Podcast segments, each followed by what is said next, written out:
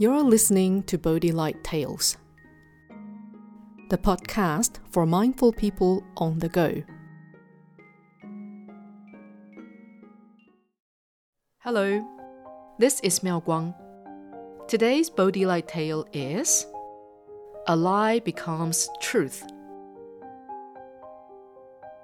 Once upon a time, there lived a mother and her son, Nora and Miles.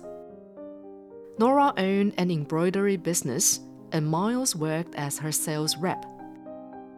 Nora's embroidery was well known in their community. One day, Nora was working at home. Suddenly, her neighbor came over and said, Oh, Nora, I just heard terrible news. Miles has killed someone on the West Street. Nora looked up from her embroidery and replied, Nonsense. My son would never kill anyone. Without saying anything anymore, she calmly returned to her weaving. Not long after, another neighbor came by and said, Nora, bad news. Your son killed someone. This time, Nora stopped her weaving and thought, Could it be true? I don't think so. She waved her hand and replied, no way. Why would Miles kill someone? You must be talking about someone else. Still believing that her son would not kill anyone, Nora returned to her weaving. Two hours later, one of her friends came to the house and said, Something really bad has happened. Miles killed someone on the West Street. Now feeling uneasy, Nora stopped her weaving and said, Is this true? Her friend nodded. In a panic, Nora grabbed her purse and rushed to West Street. When she got to the crime scene, Miles was nowhere to be found. After asking the police officers in charge, she found out that the killer was someone also called Miles, but it was not her son.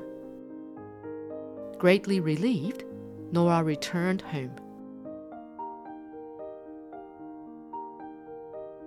This story highlights how dangerous rumors can be. Even the trust implicit in the relationship between mother and son can be put to the test with a simple rumor. There is even a saying that a lie repeated 30 times becomes true. In this story, Nora was at first unmoved by the rumors regarding her son. However, when she heard that her son had killed someone for the third time, doubt began to set in her mind.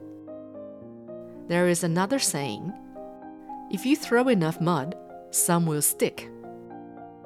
In other words, too many rumors can sow confusion over what is right and wrong, true or false.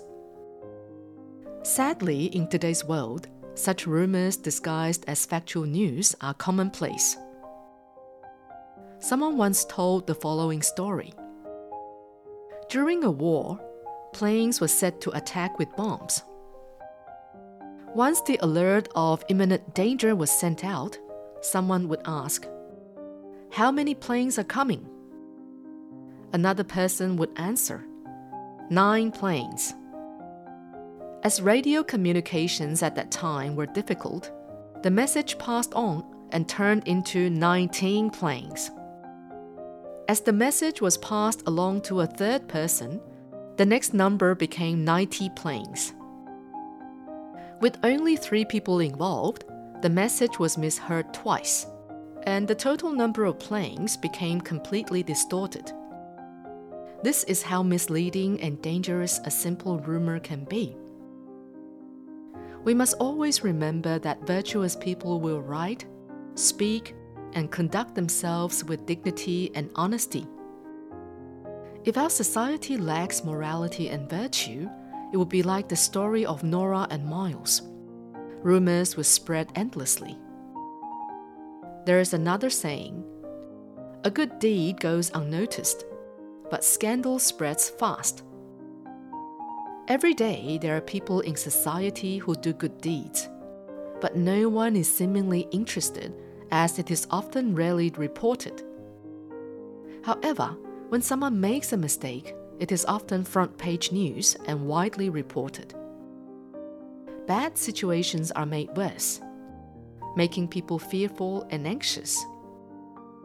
In looking after ourselves as well as society, we must take responsibility for not spreading false and hurtful rumors. We must cultivate the practice of distinguishing between right and wrong. It is only by working together that we can create a harmonious world. Just as Venerable Master Xing says, to urge others to be good, you must first be upright yourself. That is, do what I do is better than do what I say. To dispute rumors, you must first be upstanding. That is, facts speak louder than words. This is Miao Guang. Thank you for listening to Bodhi Light Tales. Subscribe to Bodhi Light Tales and For Your podcast and have stories delivered to you every week. May your day be filled with happiness and wisdom.